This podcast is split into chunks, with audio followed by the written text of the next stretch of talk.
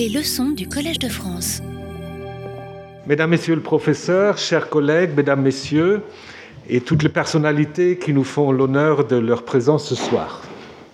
Je suis très heureux de pouvoir vous accueillir pour la troisième série des conférences dans le cadre du cycle Europe du Collège de France, cycle qui s'inscrit dans une longue tradition de réflexion sur l'Europe qui, il me semble, caractérise notre institution. Depuis sa création, le Collège de France, dans un contexte humanisme, s'est toujours ouvert sur l'Europe. D'ailleurs, euh, les premiers lecteurs euh, royaux étaient en grande partie des Européens, euh, convaincus que la science, la recherche, la diffusion de la recherche ne connaissent pas de frontières. Nous l'avons rappelé très récemment dans une rencontre avec tous les ministres de l'enseignement supérieur d'Europe, et je crois que ça a été entendu. Donc, de nombreux professeurs, professeurs originaires des pays européens ont enseigné et enseignent aujourd'hui au Collège de France, donc moi, euh, Vinciane et, bien d'autres, et Samantha, bien sûr. Euh, ainsi, le Collège de France bénéficie d'une longue tradition de réflexion et de débat sur l'Europe qui n'a eu de cesse d'occuper les professeurs et chercheurs ici. Nous avons créé euh, l'année dernière une chaire avec le ministère de la Culture, l'invention de l'Europe par les langues et les cultures, et aussi le colloque de rentrée de l'année dernière a été consacré à l'Europe et à ses nombreux défis. Donc je voudrais une fois de plus remercier très chaleureusement mes collègues Samantha Besson, euh, Vincent Pierren, éditeur, qui se sont engagés dans ce projet l'Europe. Un grand merci aussi à la Fondation Hugo du Collège de France qui a largement contribué à sa réalisation. Donc après Luc van Mittelaar, Ivan Krastev, donc deux hommes, j'ai le plaisir d'accueillir ce soir enfin une femme, la professeure Angelika Nussberger, juriste professeure à l'Université de Cologne et juge international auprès de la Cour constitutionnelle de Bosnie-Herzégovine. À l'Université de Cologne, la professeure Nussberger dirige l'Institut pour für Osteuropäische Recht und Rechtsvergleichung, donc le droit de l'Europe de l'Est et du droit comparé, depuis 2002. Elle fut élue au titre de l'Allemagne juge à la Cour européenne des droits de l'homme en 2010, puis vice-présidente en février 2017, fonction qu'elle occupa jusqu'en janvier 2020. Ses recherches portent sur le développement du droit constitutionnel des États d'Europe centrale et orientale, le développement de la compétence des cours constitutionnels, l'influence du droit international public sur le développement du droit interne et le droit social international. Ces recherches lui ont valu de nombreuses récompenses, je ne vais pas tout citer, mais deux doctorats honoris causa, justement des universités de l'Est, l'université de Tbilisi en Géorgie et de Sibiu en Roumanie. Elle est l'auteur de plusieurs monographies qui portent notamment sur le droit international, mais aussi sur la Russie de Poutine, euh, de grande actualité, et elle a édité aussi un ouvrage très intéressant sur la manière dont les États du centre et de l'Est de l'Europe gèrent ou inventent le ou leur passé. Lors du cycle des quatre conférences que la professeure Nussberger inaugure ce soir, elle invoquera les deux Europes en montrant qu'il n'y a pas une mais deux histoires à raconter sur le développement des idées constitutionnelles en Europe, une pour l'Europe de l'Est, une pour l'Europe de l'Ouest, mais elle abordera également le fait qu'après le chute du mur de Berlin, les idées du constitutionnalisme à l'occidental ont d'abord triomphé dans toutes les constitutions des États d'Europe centrale et orientale, mais en même temps, on doit se poser la question s'il existe encore des valeurs européennes communes. L'étude du patrimoine de l'Europe doit aussi conduire à se tourner vers l'avenir tout en réfléchissant aux convergences et à ce qui peut devenir commun et à leur mise en place. Chers collègues, merci d'avoir accepté notre invitation. Je vous donne tout de suite la parole, mais avant, il y a un rituel au Collège de France qui est la remise d'une médaille qui commémore votre passage ici. Donc je suis très heureux. Vous n'avez pas besoin de la porter, elle est un peu lourde. Hein. mais voilà, s'il vous plaît. Et alors, je vous donne la parole. Merci beaucoup. Mesdames, Messieurs, quelle joie et quel honneur d'être avec vous cet après-midi et de réfléchir ensemble avec vous sur les deux Europes et leur tradition constitutionnelle. La question que j'aimerais bien poser, c'est Est-ce que c'est une histoire de malentendus évitables ou de différences insurmontables? Ou, autrement dit, pourquoi l'Europe juridique ne fonctionne pas? L'Europe juridique n'est pas en bonne forme. Regardons ce qu'on en pense. Je cite Lorsque l'état de droit ou les droits de l'homme sont instrumentalisés et utilisés comme des armes dans les débats politiques, ces valeurs se transforment d'idiot commun en idoles sectaires. Ainsi, Strasbourg ou Bruxelles ou Luxembourg peuvent devenir des blasphèmes pour d'autres mouvements politiques. Fin de la citation. C'est une citation du président de la Cour suprême hongroise, András Varga, qui est tirée de son article publié en 2020, État de droit et identité constitutionnelle, valeurs européennes concordantes ou complémentaires. C'est publié dans le Liber Amicorum pour la Commission de Venise. J'hésite encore.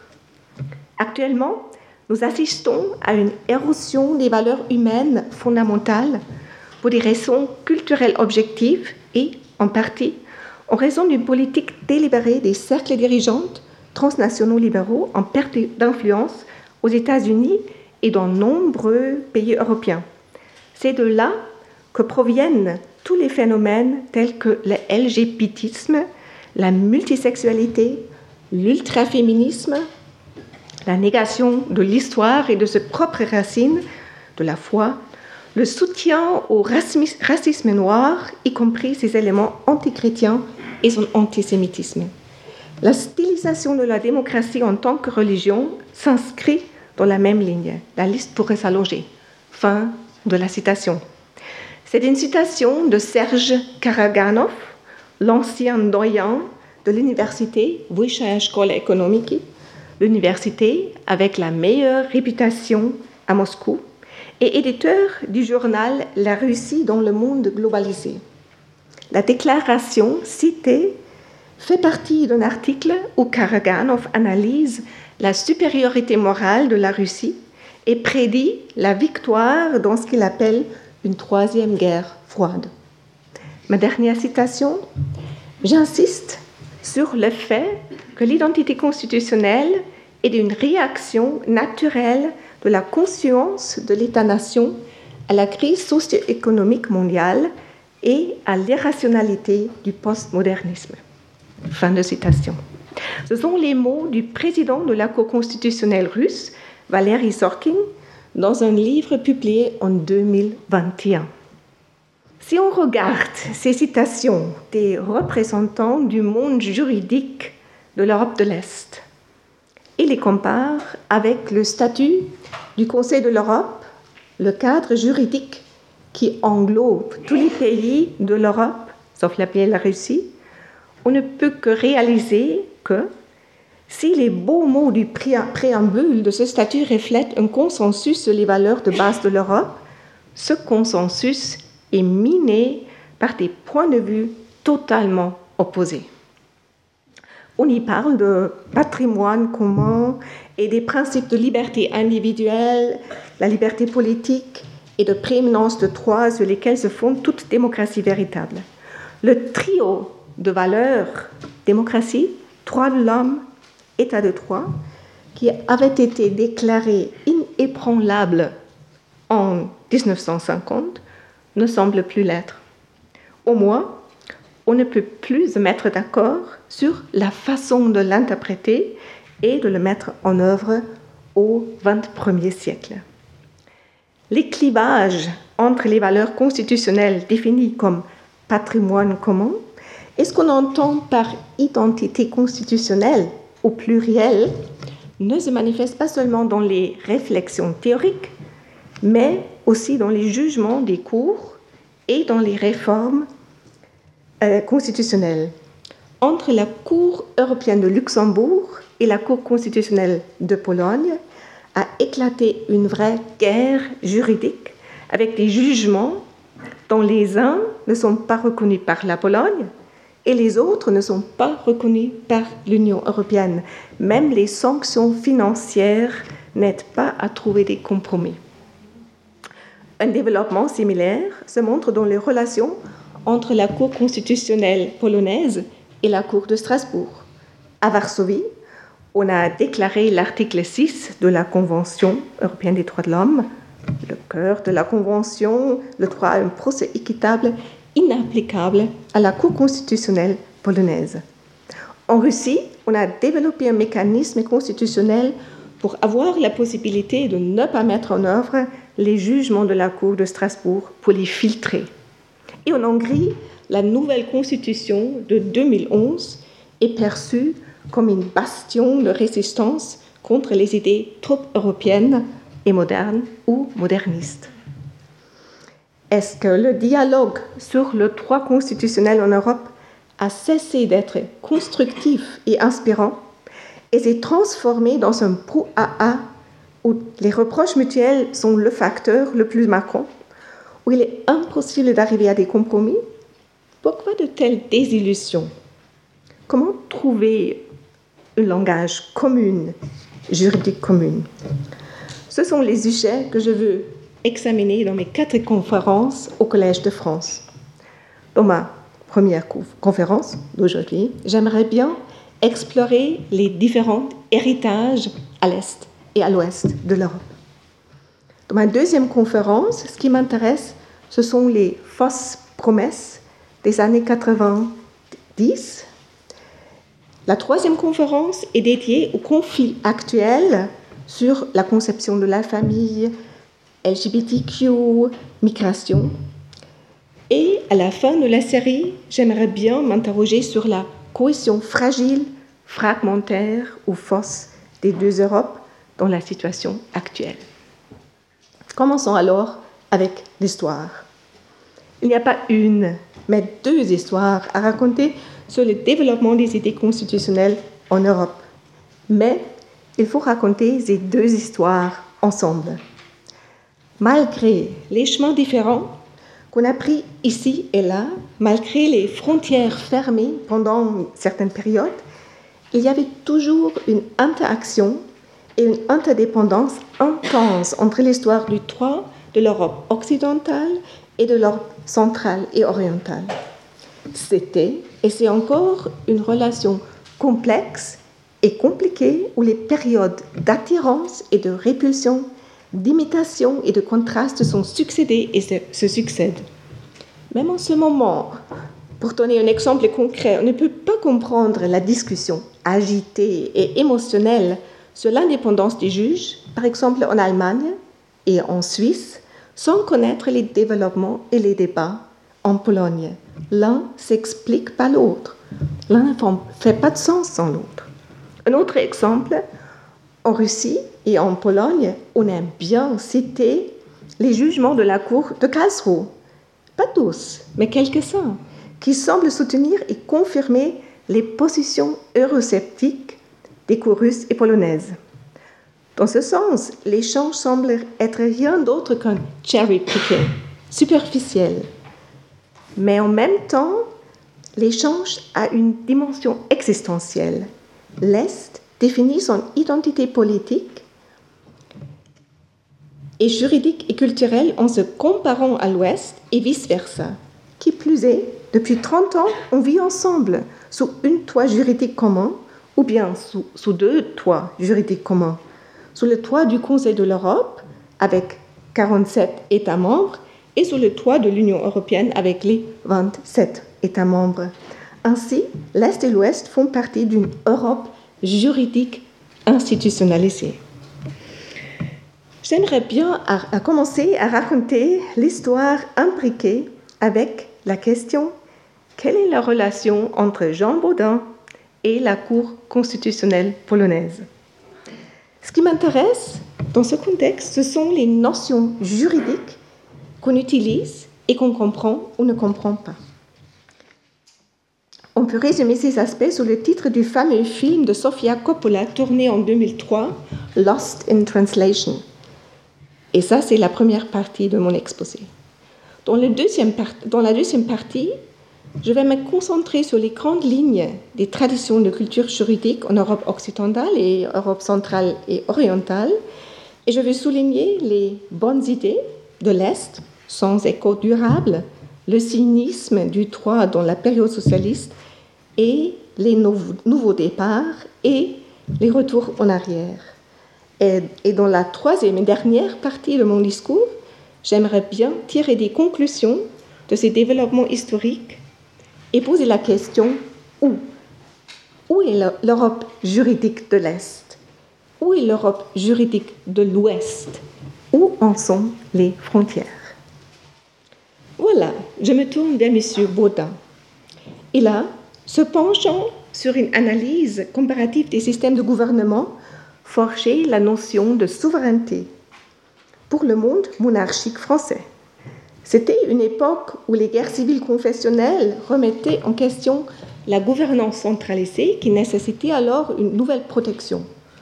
Le concept s'est imposé lors de la formation des États nationaux, nations modernes. La voie de l'absolutisme a été préparée.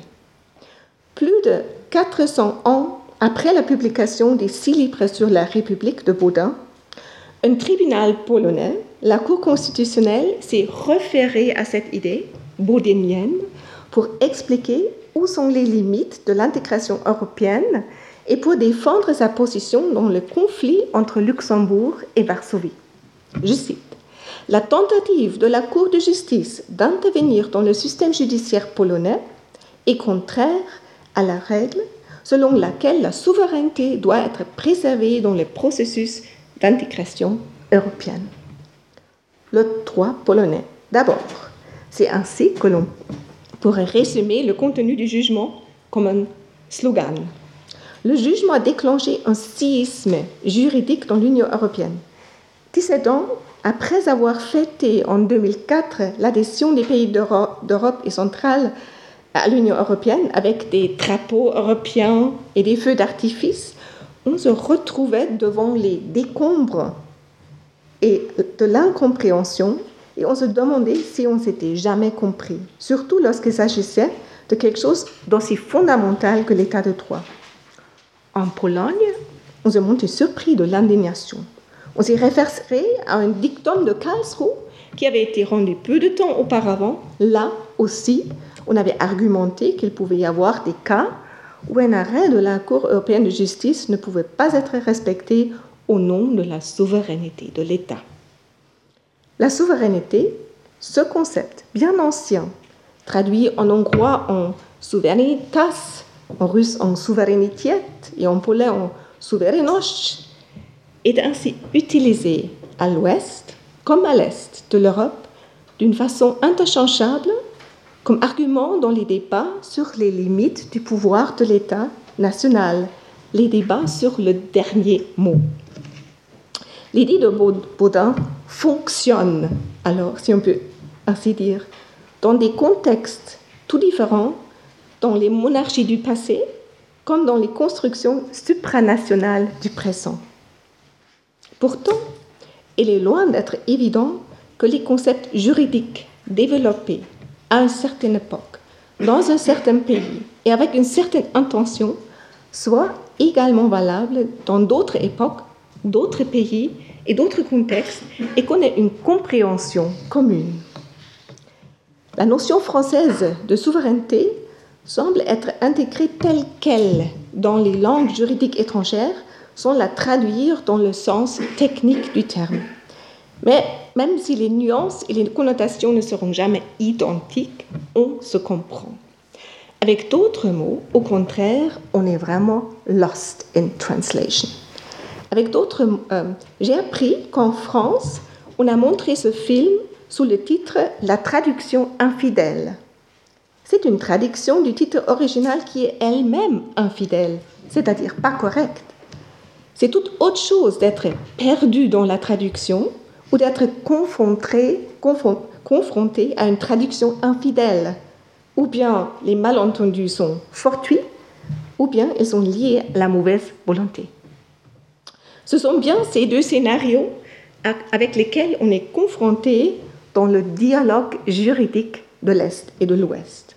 D'abord, l'aspect lost in translation. Les racines linguistiques des mots peuvent révéler des couches profondes de convictions et de croyances qui sont souvent inconscientes. Pour vous en donner un exemple, le mot russe pour État, gasudarstvo, renvoie au souverain, le gasudar, celui qui gouverne. L'État est ainsi inséparablement lié à celui qui dirige. C'est la même chose avec le mot polonais państwo. Pan est comme le gasudar, le souverain. Contrairement à cette conception en anglais, state, en français, État, en italien, Stato, en allemand, Staat, le mot respectif dans ces pays de l'Europe de l'Ouest vient du latin status, État, dont le contenu est ouvert. Le souverain n'y figure pas. En latin, le mot État se traduit d'ailleurs par respublica, ce qui signifie une chose commune qui concerne tout le monde. Alors, le mot qu'on utilise trahit déjà beaucoup de l'héritage constitutionnel et plus particulièrement de la conception de la relation entre citoyens et État. Cela peut être une relation participative, une relation de responsabilité, ou bien une relation de soumission pour marquer les deux extrêmes du spectre. De tels exemples des conceptions de base cachées derrière les mots qu'on utilise peuvent être multipliés. En russe, ce qu'on appelle en français autorité et en anglais authorities sont vlasti. Vlast signifie pouvoir et implique un rapport au pas et l'idée à l'idée de disposer d'une euh, euh, obligation d'obéir, tandis que authorities vient de auctoritas et lié à l'idée de disposer d'une autorité à cause d'une fonction importante confiée. Tandis que ces exemples peuvent être classés sous l'intitulé Lost in Translation, ce qui rend le dialogue juridique vraiment difficile, ce sont les exemples où la traduction est vraiment infidèle, où il y a de la mauvaise volonté de ne pas se comprendre. Les exemples qui sautent aux yeux sont les concepts modernes de démocratie, de l'état de droit et des droits de l'homme, qui semblent être compris comme des mots clés passe-partout. Ils figurent toujours dans toutes les constitutions, même dans des pays comme la Biélorussie. Mais leur sens est souvent réinterprété. Il faut analyser les modes de réinterprétation en détail. Les voix officielles citées dans mon introduction montrent où on en est avec le dialogue sur les idées qui sont derrière les grands mots. Pour le moment, il suffit de dire euh, qu'on est souvent confronté au phénomène d'adjectivisation. Que veux-je dire avec cela? On nous ajoute des adjectifs qui ne qualifient pas les concepts de base, mais qui les déforment. Un exemple fameux est la Hongrie de Orban, où une démocratie devient une démocratie illibérale. C'est l'adjectif. Un autre exemple pas moins fameux est la Russie de Poutine, où la démocratie est explicitement transformée dans une démocratie dirigée. La suprématie du droit peut être mal comprise comme la dictature de la loi. Depuis quelque temps, on peut observer l'ascension de nouveaux termes juridiques qui sont largement répandus et se prêtent à la fausse interprétation et au malentendu. Et ça, c'est l'identité constitutionnelle et l'arbitraire. En ce qui concerne l'identité constitutionnelle, on peut en retracer le chemin dans le droit allemand jusqu'au XIXe siècle. Pendant la période de Weimar, Carl Schmitt l'a développé pour définir les limites des modifications de la Constitution pour le pouvoir constitué. Des décennies plus tard, cette idée s'est glissée dans l'article 4 du traité de l'Union. Et maintenant, elle est arrivée au cœur des débats entre mondialisation et préservation des États nationaux. La quantité des cours citant l'identité constitutionnelle dans leur jugement, y compris le Conseil constitutionnel français, ne cesse d'augmenter. Pour le président de la Cour constitutionnelle russe, que j'ai cité dans mon introduction, c'est le mot favori pour expliquer la voie spéciale de la Russie. Il lui sert de base pour définir une propre compréhension russe des droits de l'homme et de l'état de droit. En fait, l'identité constitutionnelle est une amphore vide que chacun peut remplir à son goût. C'est le point de départ pour partir dans toutes les directions. L'arbitraire semble avoir une carrière semblable. En ce moment, on utilise arbitraire pour définir les lignes juridiques rouges, ce qui ne va en aucun cas. La Cour constitutionnelle allemande l'a utilisé d'une façon spectaculaire pour caractériser un jugement de la Cour de Luxembourg comme inacceptable et inapplicable dans le droit allemand. Dans la guerre des cours Est-Ouest sur l'état de droit, c'est la qualification préférée pour la position respective de l'adversaire. En général, on utilise la notion de l'arbitraire plus comme une arme que comme un terme juridique. Puisqu'on n'a pas établi de définition commune, on crée des lignes rouges partout. Voilà, le moins qu'on puisse dire, c'est que les outils du dialogue juridique Est-Ouest, les mots, ne sont pas parfaits. Mais le dialogue juridique n'est pas seulement difficile à cause de l'imperfection des mots traduits et transférés. Au-delà, il y a toujours un sous-texte les préjugés et les stéréotypes formés pendant des siècles. À l'ouest, l'idée prévaut qu'à l'est, on ne parviendrait jamais à vraiment bien organiser et codifier le droit, qu'il y aurait toujours à la fois trop de droit, chaotique, ou trop peu de droit qui serait accessible, que le droit serait généralement soit abusé, mot-clé corruption, soit interprété d'une manière si formaliste qu'on ne pourrait plus en reconnaître le sens. Le concept de constitutionnalisme fictif de Max Weber, créé par lui pour le constitutionnalisme russe au début du XXe siècle, a fait école. Le droit constitutionnel n'est considéré que comme une apparence et un camouflage d'un pouvoir illimité. À la vue de ces stéréotypes et de l'arrogance de l'Ouest, à l'égard de la culture juridique euh, des pays de l'Europe de l'Est, il n'est pas étonnant qu'à l'Est, dans la perspective inverse, on adopte une position ambivalente envers le droit et la culture juridique de l'Ouest. D'une part, on admire ce qu'on y a créé comme quelque chose de systématique, bien structuré, utile, inspirant. D'autre part, on se sent, on se sent offensé par une critique injustifiée parce qu'on aperçoit comme un double moral.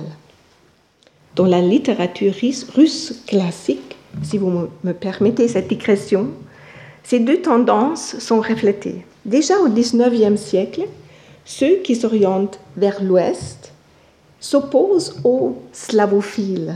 Chez les derniers, on trouve des témoignages du droit de l'Europe occidentale vraiment péjoratifs l'Ouest, est censé avoir remplacé la recherche de la vraie justice par l'application des règles abstraites et ainsi avoir perdu son âme.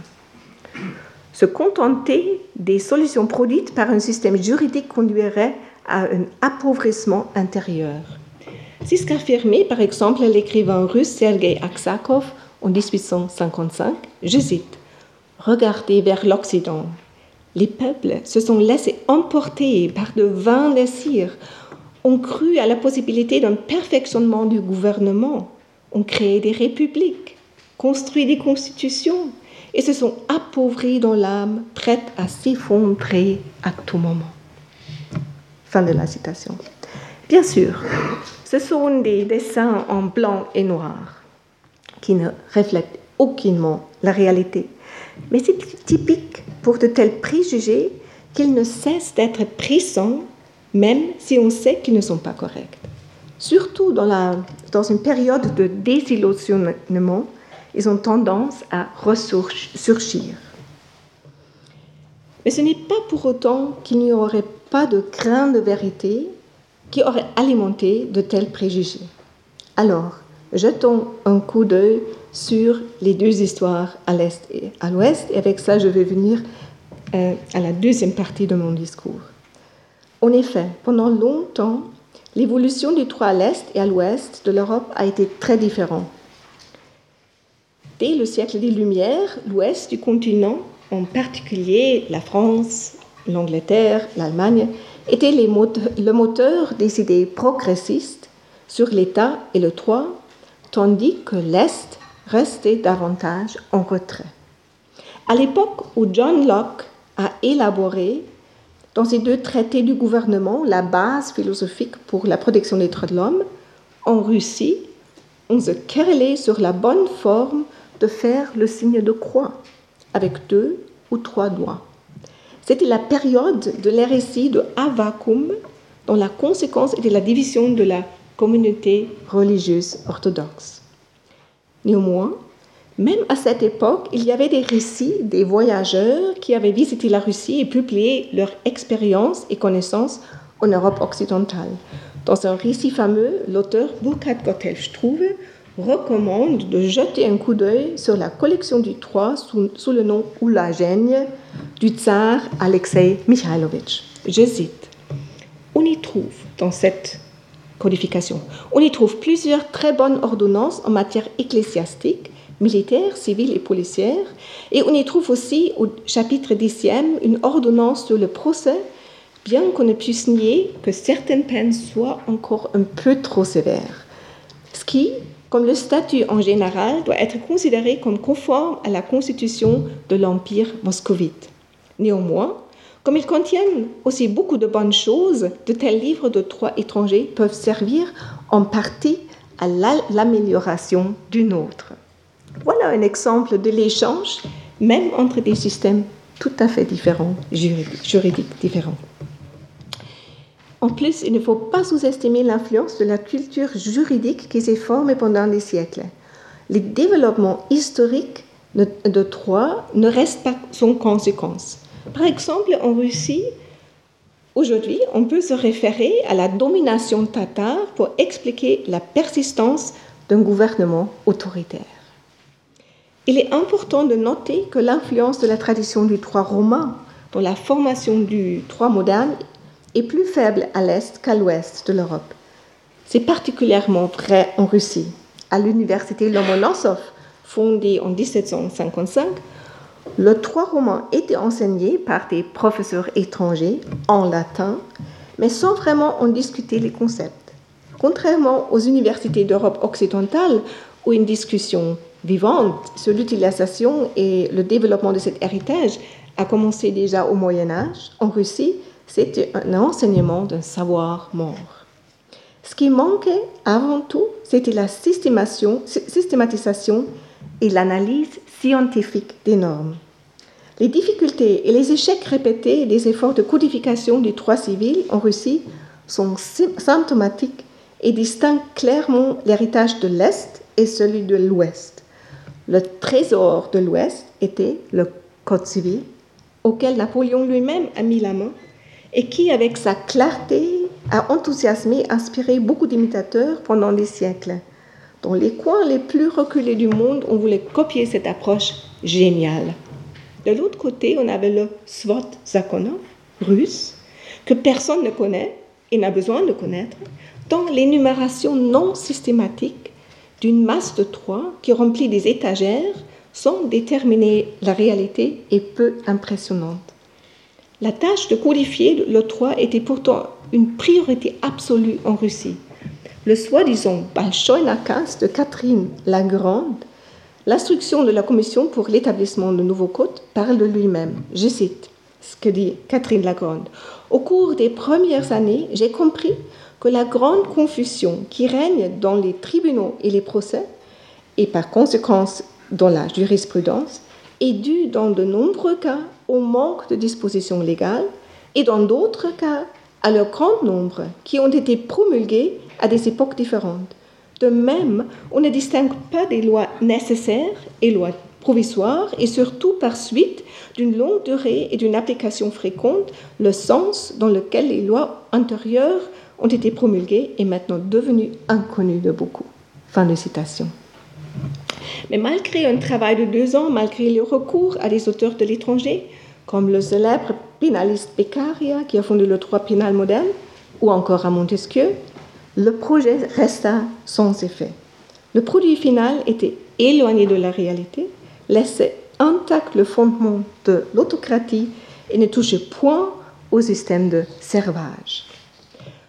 Le fait qu'il n'y ait guère d'esprit constitutionnel en Russie à cette époque, contrairement à la France révolutionnaire ou à l'Amérique qui venait de se battre pour l'indépendance, s'est révélé lors de la révolte des décabristes en 1825, lorsque les révolutionnaires ont exigé une constitution, le peuple environnant a cru qu'il s'agissait de la femme de l'héritier du trône, Constantin.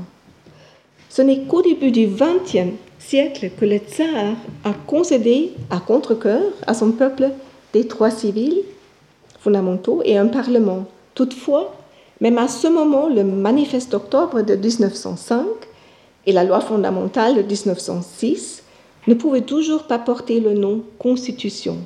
Et le tsar refusa de donner de l'autorité au texte constitutionnel en ne prêtant pas serment. Le phénomène de nihilisme juridique, un élément caractéristique de la discussion sur le droit en Russie, n'a pas d'équivalent en Occident. Le scepticisme profond à l'égard de l'idée que les règles juridiques puissent être justes traverse toute la philosophie et toute la littérature russe. Dans beaucoup de romans et de drames, on trouve le stéréotype d'un juge qui n'est rien qu'un apparatchik, arbitraire et insensible à la souffrance euh, d'autrui. Ainsi, dans le roman Résurrection de Tolstoï, le juge Matvei Nikitch fait des calculs avec les numéros écrits sur le dos du dossier devant lui pour décider s'il doit voter coupable ou innocent. Mais la Russie n'est pas synonyme de l'Europe orientale et centrale. En Pologne, l'évolution est très différente.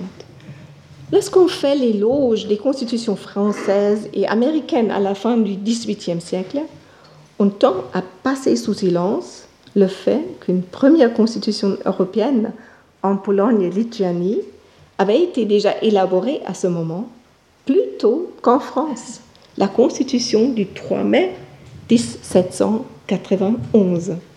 En Pologne, jusqu'à ce jour, on célèbre cet événement. C'est la fête nationale polonaise. Toutefois, cette première constitution n'était pas placée sous une bonne étoile. Bien qu'inspirée par les idées des Lumières, elle n'était pas suffisamment révolutionnaire pour servir de modèle pour le développement du droit constitutionnel européen, à l'instar de la Constitution française. En même temps, elle était trop révolutionnaire pour ne pas être perçue comme une menace dans une Europe encore absolutiste. Seulement deux ans après l'adoption de la Constitution, les pouvoirs européens, la Prusse, l'Autriche et la Russie, ont divisé la Pologne pour une deuxième fois avec la troisième division polonaise. La Pologne a disparu de la carte politique de l'Europe en tant qu'État indépendant pendant plus d'un siècle de sorte qu'il ne pouvait plus y avoir de développement juridique autonome. Toutefois, au cours du XXe siècle, en Pologne, on s'est montré maître dans l'art d'intégrer les différents héritages juridiques, le droit russe, autrichien et allemand, dans un nouveau système de droit. Mais à l'est de l'Europe, on n'a pas seulement copié le droit venant de l'ouest. Au contraire, il y avait bien des idées juridiques qui venaient de l'Europe de l'Est et ont changé le monde. Seulement, le marketing était, semble-t-il, déficitaire. C'est le cas, par exemple, de l'élaboration des règles modernes de droit international humanitaire en Russie à la fin de l'Empire tsariste. Cette idée a pris naissance à Saint-Pétersbourg et a été marqué par le juriste estonien-russe Fyodor Martens. Les règles du droit humanitaire destinées à rendre les guerres plus humaines sont reconnues dans le monde entier. Mais la marque sous laquelle ces règles sont vendues, c'est les conventions de la Haye ou les conventions de Genève. Le travail préparatoire de Saint-Pétersbourg, aussi bien que l'initiative et le support de la Russie sont passés au second plan. Il en va de même pour l'influence de l'Union soviétique sur le procès de Nuremberg, euh, qui sont considérés aujourd'hui comme base de droit international criminel. L'influence des Américains sur l'organisation d'un procès devant un vrai tribunal est toujours mise en avant. Nuremberg est perçu comme le projet de succès des Américains.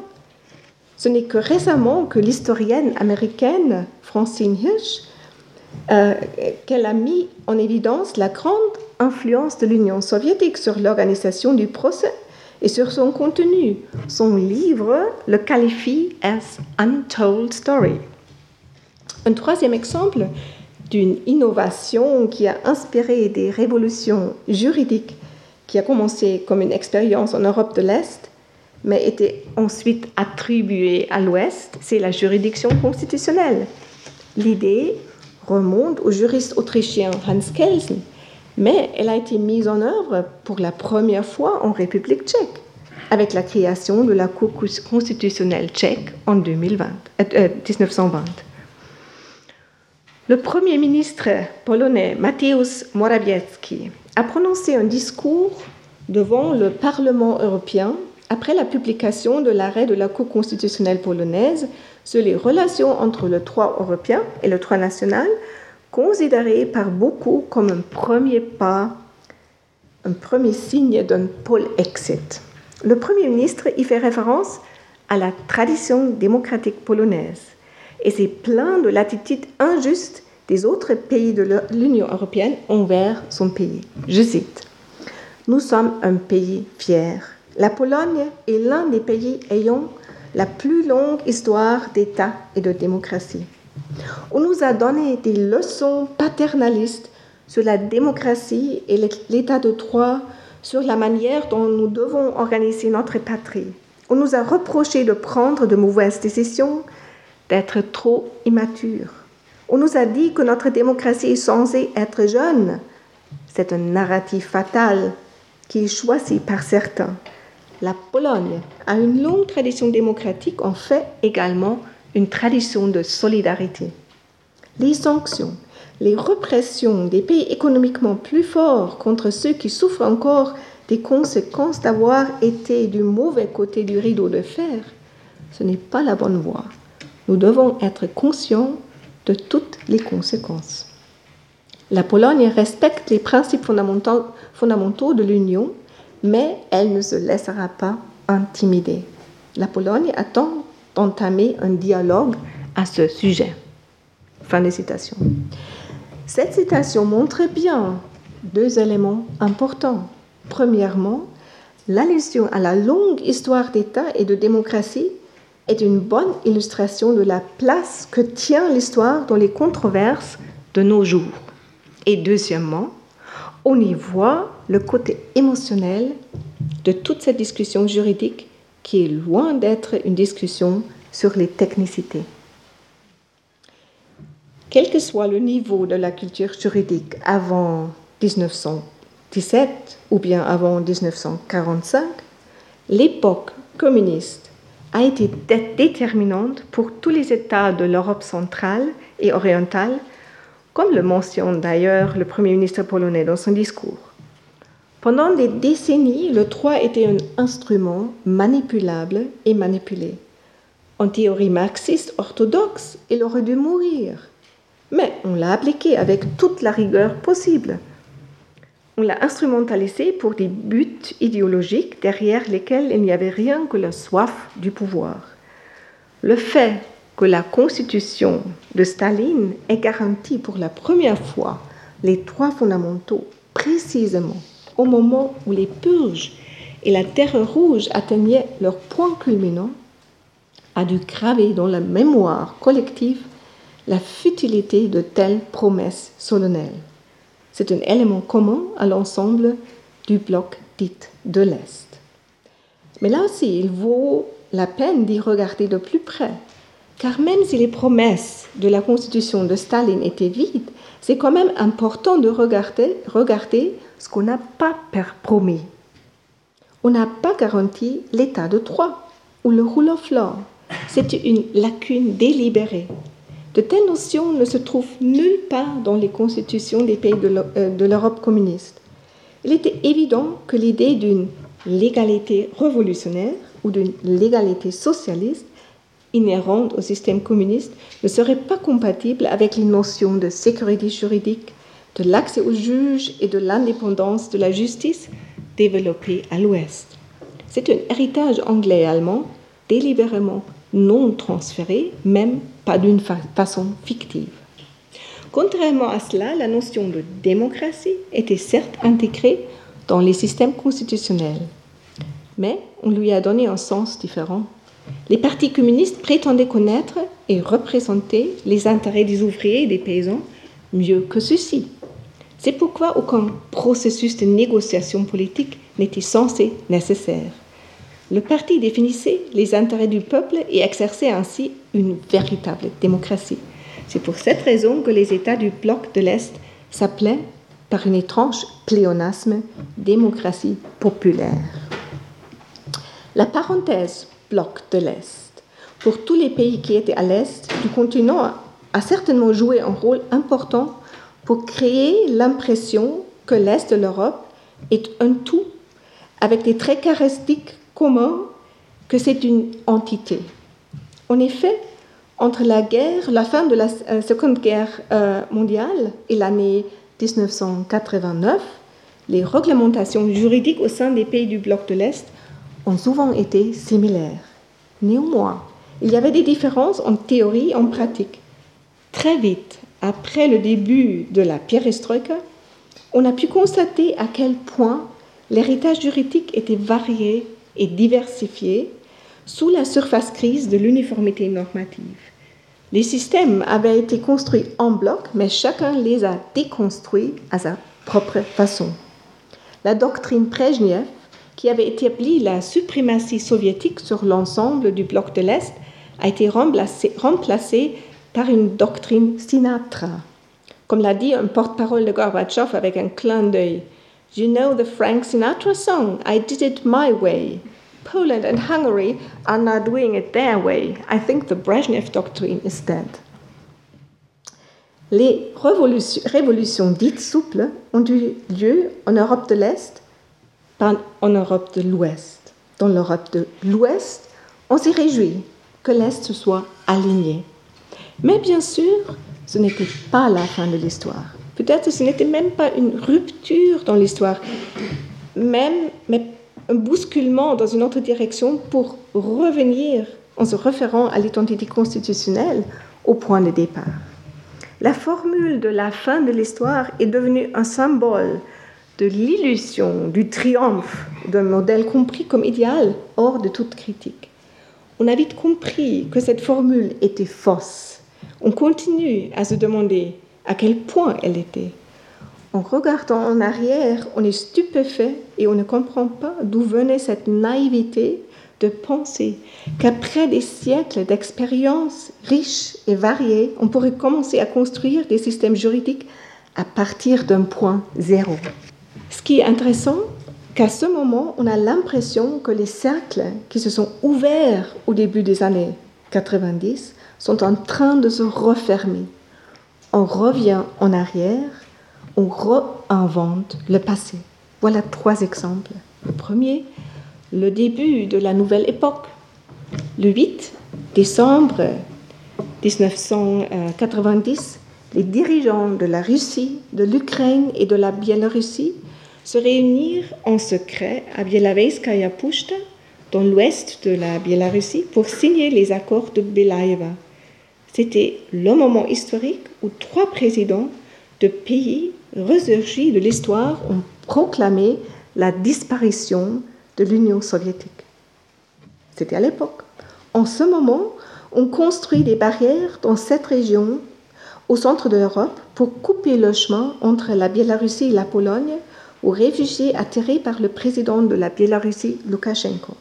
En même temps, les soldats russes se rassemblent autour de l'Ukraine. Le monde retient son souffle en se demandant s'ils attaqueront ou non. Le réétablissement de l'Union soviétique semble être un projet. Deuxième exemple pour le retour. La limitation du pouvoir était l'objectif principal de toutes les réformes constitutionnelles. Et pourtant, beaucoup de ceux qui avaient profité du système communiste et sont arrivés au gouvernement pendant la période de transition tiennent toujours encore le pouvoir entre leurs propres mains ou l'ont transmis à des mains proches. Poutine et Loukachenko en sont des exemples parlants. Et troisième exemple, la justice. La justice téléphonique était un des stigmas des sociétés non libres.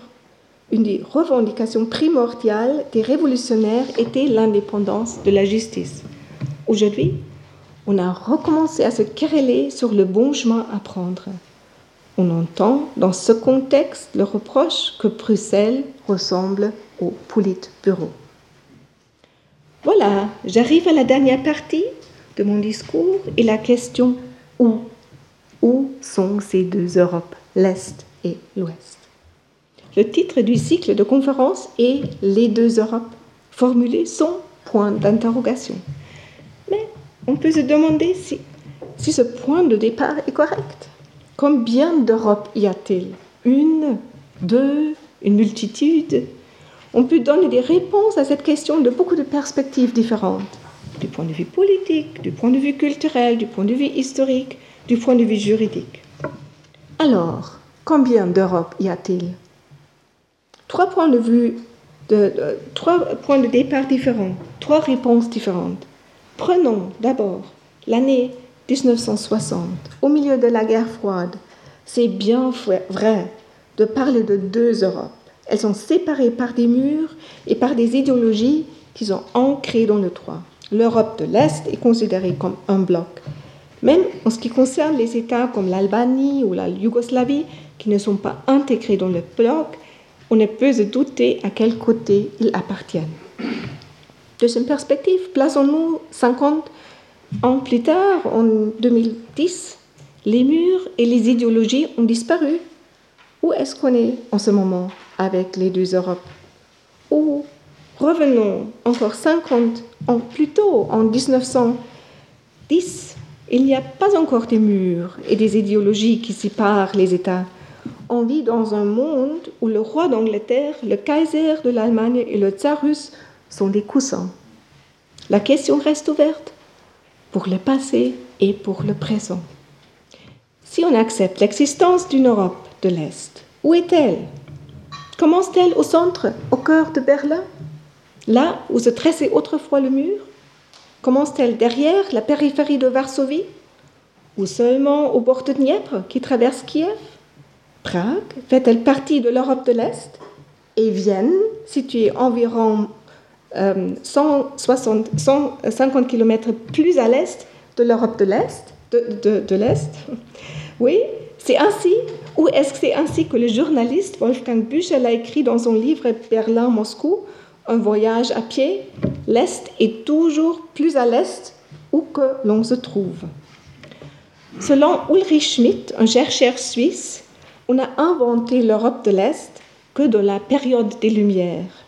C'est à cette époque que l'Ouest est devenu un synonyme du progrès, tandis que l'Est restait une région arriérée. La division Est-Ouest a ainsi remplacé la division Sud-Nord de la Renaissance avec un Sud civilisé et un Nord barbare. Ni Nord-Sud, ni Ouest-Est n'étaient et sont alors des dénominations neutres. Il y avait toujours une dichotomie, infériorité, supériorité, progrès, retard, originalité, imitation. Cela explique pourquoi les pays situés à l'est de l'Europe ne veulent pas appartenir à l'est. Dans ce contexte, c'est bien compréhensible que les théories des trois Europes, une Europe de l'Ouest, une Europe de l'Est et une Europe centrale au milieu, ont été développées par des penseurs qui viennent du centre, comme Janusz un historien hongrois. Dans son essai Les trois régions historiques de l'Europe, publié en 1900, 79, il a démontré l'existence de deux frontières culturelles en Europe, incluant un espace culturel intermédiaire, l'Europe centrale. Il trouve des racines de ce développement au Moyen Âge et contraste le système d'Achille à l'ouest à la concentration du pouvoir dans l'espace byzantin. L'un favorisant une relation de responsabilité symbolisée par l'agenouillement, l'autre une soumission totale symbolisée par une position allongée par terre. C'est entre ces deux pôles extrêmes que Such situe l'Europe centrale, où les évolutions de l'Ouest et de l'Est se superposent et forment une région culturelle très spécifique. Cette idée peut être reflétée par les frontières de l'Union européenne et le reste de l'Est. Mais on peut trouver de bons arguments contre toutes ces schématisations. Même l'Est de l'Est n'est pas une région qui formerait un ensemble. Ainsi, les dernières 30 ans ont fait apparaître clairement les lignes de rupture entre la Russie, la Biélorussie, l'Ukraine.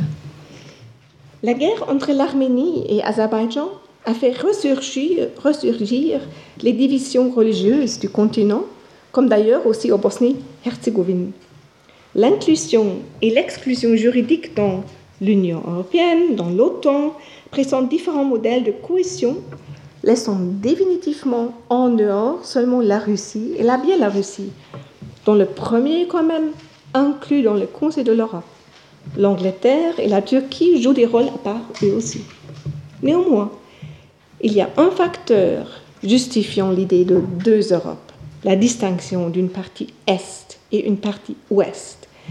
Ce qui est récurrent dans les conflits juridiques sur les éléments constitutifs d'une démocratie sur les conditions minimum pour euh, le fonctionnement d'un État de droit et sur le rôle de l'individu dans la société, c'est moins la controverse sur les positions prises, mais plutôt la controverse psychologique. Le dialogue entre l'Ouest et l'Est n'est plus, ou n'a jamais été, un dialogue qui est censé être entre nous. C'est un dialogue où les uns sont confrontés aux autres le nous n'englobe pas tous. Avant de commencer le dialogue, on se querelle sur les prémices. Qui joue quel rôle? C'est le Premier ministre polonais qui se plaint d'être traité comme un élève. C'est le président de la Cour constitutionnelle russe qui proteste contre l'arrogance de ses interlocuteurs dans les institutions européennes. Ce sont des mots comme double standard, domination, inégalité qui caractérise le sentiment de malaise des uns euh, et euh, ce sont euh, les autres parlent plutôt de mauvaise volonté, mécompréhension, au fond allusion à la corruption. Les uns, ce sont ceux qui viennent des nouvelles démocraties et les autres, ce sont qui viennent des vieilles démocraties. C'est une distinction qui reflète les idées de Stuart Hall sur The West and the Rest, Discourse and Power, d'Edward Said sur l'orientalisme et de Pierre Bourdieu sur l'impérialisme de l'universel. La division entre nous et eux n'a pas seulement une dimension géographique. Un certain clivage va à travers toutes les sociétés européennes. Ainsi, l'Est est aussi une métaphore, mais quand même, on ne peut pas en ignorer la dimension géographique. Pour citer encore une fois Sergei Karaganov, je cite, Notre principal avantage est que la majorité des gens et des élites en Russie sont convaincus d'être moralement du bon côté. Dans la société des dernières années soviétiques, cette conviction n'existait pas et c'est l'un, c'est l'une des principales raisons de la chute de l'Union soviétique. Nous avons de bonnes chances de gagner cette guerre froide, mais pour cela, il faut que toutes les forces nationales soient concentrées et que l'idéologie soit offensive. Elle ne doit pas seulement s'appuyer sur nos traditions vitales, mais aussi se tourner vers l'avenir. Fin de la citation. Si je finis mon discours d'aujourd'hui avec cette citation, ce n'est pas que je veux laisser le dernier mot à M. Karaganov et sa rhétorique de confrontation. Mais si on parle des deux Europes, il faut tout d'abord identifier où se trouve le fleuve avant de construire le pont. Le dialogue juridique entre l'Est et l'Ouest est fragile. Souvent, les interlocuteurs sont lost in translation, ne peuvent pas se débarrasser des stéréotypes, n'ont pas assez de sensibilité pour les émotions de l'autre côté. Fragilité ne signifie quand même pas impossibilité. Le dialogue est entré dans une phase très intense au début des années 1990 et se poursuit jusqu'à présent et elle continue. Et demain, je vais bien analyser comment. Merci bien pour votre attention. Retrouvez tous les contenus du Collège de France sur www.colège-2-france.fr.